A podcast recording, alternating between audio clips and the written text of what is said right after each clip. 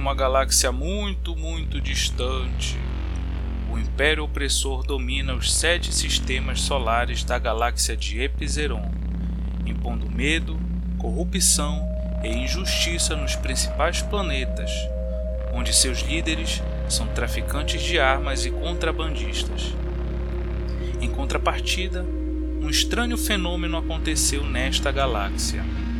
O Sol do sistema F1 apagou sem mais nem menos, trazendo escuridão eterna e hostis criaturas para seus planetas. Atentos a esse acontecimento, os especialistas cósmicos, estudiosos e defensores do equilíbrio da galáxia espalharam-se em cada planeta de cada sistema solar em busca de respostas em uma antiga profecia que agora parece estar se concretizando. Fala, minhas amigas e meus amigos RPGistas. Aqui quem fala é José Ricardo e neste vídeo vou começar uma nova série que eu chamei de Diários das Campanhas, que será o relato das campanhas que estou conduzindo atualmente com meu grupo de jogadores. Desde já, se você curte esse tipo de conteúdo, deixa seu like e se inscreva no nosso canal para nos ajudar a crescer e estar tá sempre trazendo esse conteúdo legal aí que vocês gostam. Atualmente eu narro duas mesas para o mesmo grupo, uma de Space Dragon e outra de Old Dragon, criando aí o que nós chamamos de OS Dragon, que remete também às iniciais do movimento Old School que vem conquistando muitos seguidores nesse estilo de jogo e que também vem me influenciando bastante ultimamente né, na minha narração. Então, pessoal, sem mais delongas, vamos começar os relatos da campanha.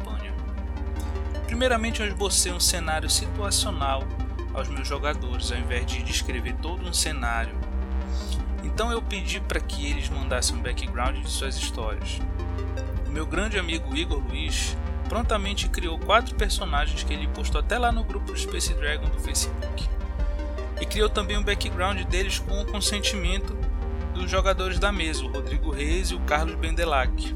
Os personagens são contrabandistas, então peguei esse gancho que ele, que ele colocou no background e inseri uma história inicial. Eu até falo dessa prática em um vídeo anterior, vou deixar aqui na descrição para vocês. De se utilizar do background dos jogadores para enriquecer a sua história.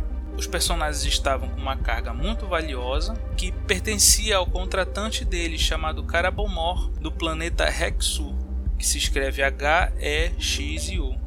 Carabomor deu uma dica deles utilizarem uma rota pouco conhecida, onde o Império dificilmente interceptaria a nave deles. Porém, como vocês devem esperar, o pior aconteceu. O enorme cargueiro do Império apareceu de um salto no hiperespaço logo acima da nave dos jogadores, não deixando nem chance de escapatória. Então eles tiveram sua nave apreendida, foram levados até o hangar da enorme nave do Império por meio do raio de tração e lá eles foram subjugados e presos, com a exceção do gatuno do grupo que se escondeu antes de ser pego. Dos cinco tripulantes, quatro foram presos. O personagem Gambit, que é o gatuno, ficou na nave.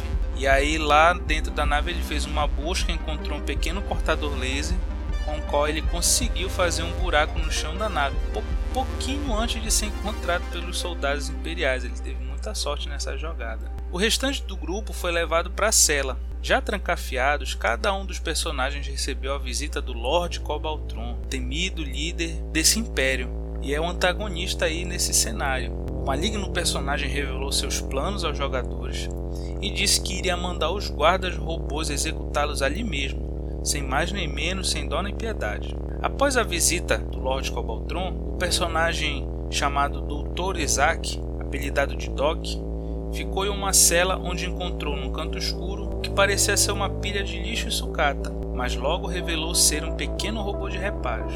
Personagem Asimov, que ficou sozinho em uma das celas, acabou não encontrando nada para auxiliar na sua fuga e os outros dois, Xavier e o piloto da nave, chamado de Mongo, que esses dois, esses dois últimos eram personagens do mestre, ficaram longe do olhar dos jogadores, e os seus destinos até o fim da mesa foram desconhecidos. O Dr. Isaac, que é da classe cientista, conseguiu com os poucos recursos que ele tinha consertar o robozinho o suficiente para que ele lhe ajudasse a sair da cela robozinho disparava um choque da mão. Já Asimov teve que esperar a visita do guarda robótico que ia lhe executar para então entrar em combate com ele em busca da sua liberdade. Já o Gambit começou a explorar a nave inimiga antes mesmo de reagrupar com seus amigos. Livre, Dr. Isaac seguiu adiante, esgueirando-se para não ser avistado por um guarda-robô que circulava pela ala das celas. Teve pouco tempo para pensar no que fazer.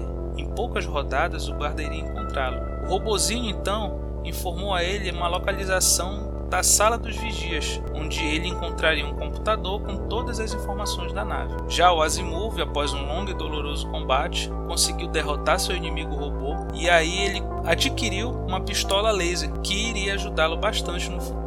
Os prisioneiros da nave, ao verem que os jogadores estavam libertos, logo começaram a fazer um burburinho, começaram a gritar. Um deles até tentou ludibriar o Asimov maliciosamente para que ele lhe soltasse. Porém, na medida que o o NPC foi se empolgando, ele encostou nas barras da nave, que eram barras laser, e aí ele levou um choque e desmaiou.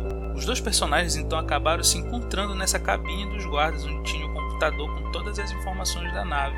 Então, a partir daí, eles puderam planejar seus próximos passos, mas logo eles foram surpreendidos por outro guarda-robô, Asimov imediatamente alvejou seu alvo com a pistola laser, ganhando um tempo para planejar a fuga. Já o Isaac teve a ideia de soltar todos os presos da nave para começar uma rebelião, e foi o que eles fizeram. Porém, dessa forma, acabaram no meio do fogo cruzado em um pequeno corredor entre os prisioneiros e os guardas que se aproximavam para conter a revolução que iniciava ali dentro. E aí, o que você acha que aconteceu com eles? Fique ligado que na parte 2 nós teremos o desfecho dessa aventura. Até a próxima, galera. Valeu!